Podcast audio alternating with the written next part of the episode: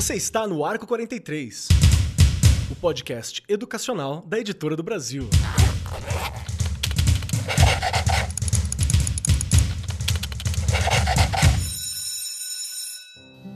Olá, você ainda está no Arco 43, o podcast educacional da Editora do Brasil. Aqui quem fala é a Penélope Martins, escritora, narradora de histórias e consultora literária. Vamos conversar sobre leitura? Leitura é brinquedo instruído, então vamos abrir juntos esse livro. O livro de hoje é Poemas Problemas, autora Renata Bueno. Renata é arquiteta e artista plástica e já publicou diversos livros no Brasil e em outros países também.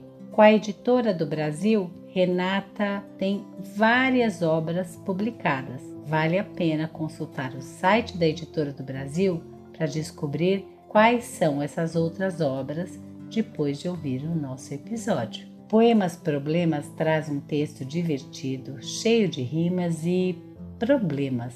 Que baita problemão! Ai, essa palavra! Os poemas deste livro vão brincar com matemática ao propor charadas, apresentar enigmas e elaborar contas, transformando os problemas em poemas e vice-versa. Um livro rico e recheado de brincadeiras matemáticas. Mas o que é um problema matemático? Bom, se eu fosse definir o que é um problema matemático, eu diria que é uma situação que requer capacidade imaginativa para traçar estratégias que solucionem um enigma lógico.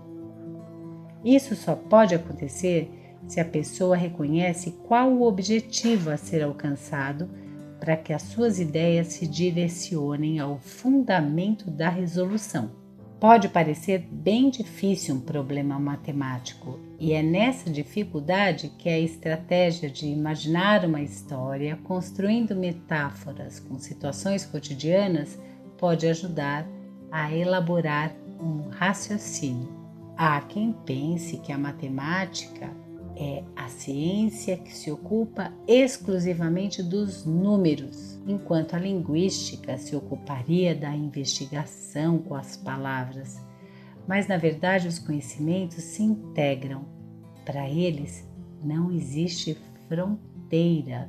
É por isso que Poemas Problemas é uma obra realmente especial, porque ela propõe, com essa brincadeira de charadas matemáticas, apresentar nas rimas e no seu universo poético as situações que são muito próximas para a composição do imaginário na infância. Quer ver um exemplo? No aquário que comprei, há dois peixinhos vermelhinhos, um laranja, que é o rei, e mais nove amarelinhos. Ao todo, nadando juntos, quantos são os peixinhos? Ler e reler com a sonoridade das rimas é como entrar nesse aquário para nadar junto com os peixinhos. Se dois são vermelhos, um laranja e nove amarelinhos, fica fácil descobrir quantos peixes nadam nesse aquário, não é mesmo?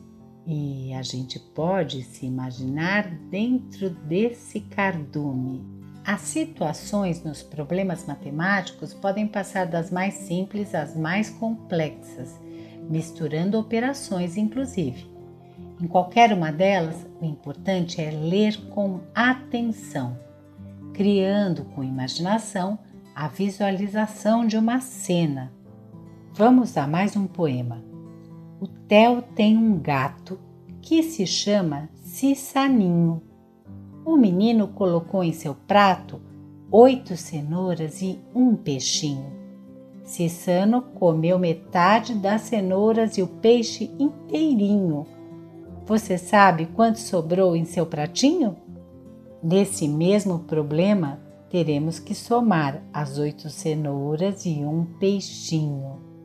Mas se Cissano comeu o peixe inteirinho e as oito cenouras apenas a metade, teremos que fazer uma outra conta para descobrir quanto sobrou no seu prato. É nessa leitura atenta que o problema matemático começa a ser resolvido. Podemos afirmar, portanto, que a leitura ela faz parte e é imprescindível para desenvolver raciocínio matemático. Mas por que poesia junto com matemática? A poesia é um gênero literário que leva em si muitos conceitos da matemática. Há poemas como os haikais, em que a estrutura é toda preparada com a contagem de sílabas. A métrica do poema mostra ali a aplicação de uma matemática pura. Mesmo nos poemas livres, em que não é preciso ficar contando sílabas, não existe uma métrica justa ou rígida, a sonoridade e a cadência são percebidas na leitura com uma divisão de versos, composição de estrofes que relaciona o ritmo à compreensão do que está dito. O ritmo é coisa que a matemática nos ensina. É assim na música também, não é? O próprio objeto livro é interessante para pensarmos essa união de conhecimentos. A literatura é compreendida sim com os estudos linguísticos, mas o objeto livro é geométrico, com páginas numeradas, texto e imagem formando conjunto, ambos distribuídos com proporção a cada página. Isso é uma aula de matemática.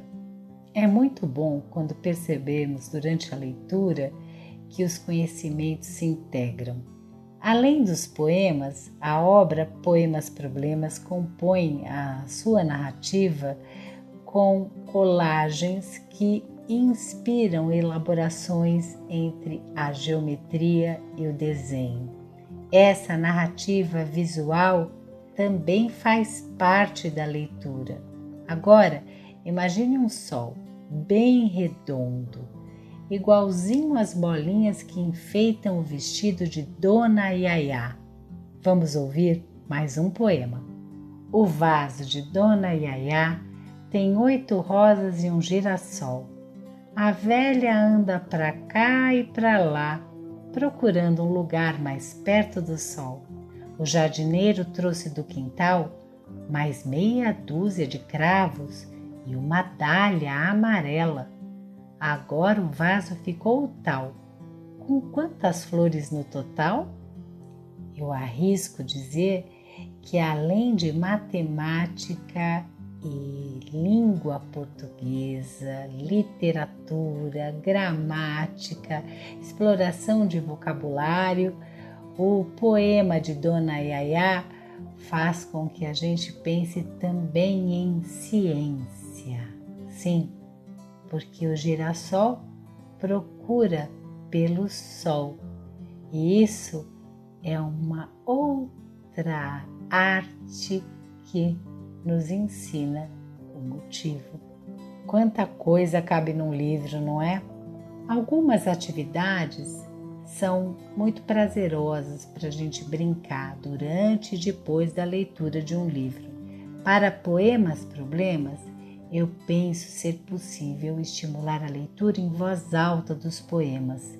Aliás, ler em voz alta os poemas não só ajuda na compreensão dos mesmos, como também dá sentido para esse gênero literário que é tão musical.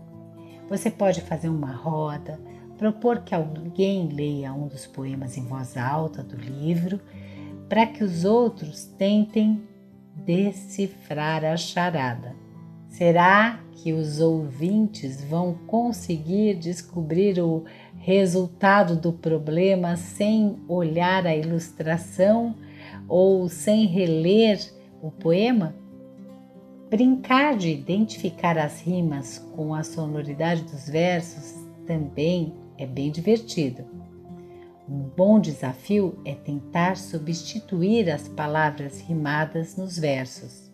E se quiser aumentar o grau de dificuldade, que tal propor um verso que termine com uma palavra bem inusitada, como gaveta? O que rima com gaveta? Acho que o vestido de Marieta. Renata Bueno não só escreveu os poemas, como desenhou o livro. Então, recorte, cole, desenhe, faça sessões de arte para resolver os problemas das mais variadas formas. Isso vai facilitar com materialidade a visualização dos poemas problemas. Por fim, é bom investir na imaginação poética dos leitores. Você pode criar com a sua turma uma coleção de poemas matemáticos. O que será que vai sair dessa obra-prima que a turma construirá em conjunto?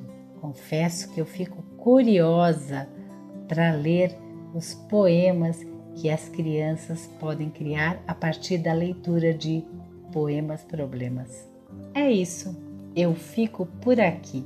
Espero que você mergulhe nessa leitura e volte ao Arco 43, o podcast educacional da Editora do Brasil, para descobrir, junto comigo, outros livros e compor com a literatura um grande acervo no imaginário de nossas crianças e jovens leitores. Até breve! Este programa foi apresentado por Penélope Martins. Gravação e edição Agência Bowie. Produzido pelo Departamento de Marketing da Editora do Brasil. Gerência de Marketing Helena Poças Leitão. Coordenação de Marketing Lívia Garcia. Siga-nos nas redes sociais: facebook.com/barra Editora do Brasil, twitter.com/barra Editora do Brasil, instagram.com/barra Editora do Brasil underline oficial, youtube.com/barra Editora do Brasil. As opiniões expressas no programa são de responsabilidade dos respectivos convidados e não expressam necessariamente a opinião da Editora do Brasil ou de seus colaboradores.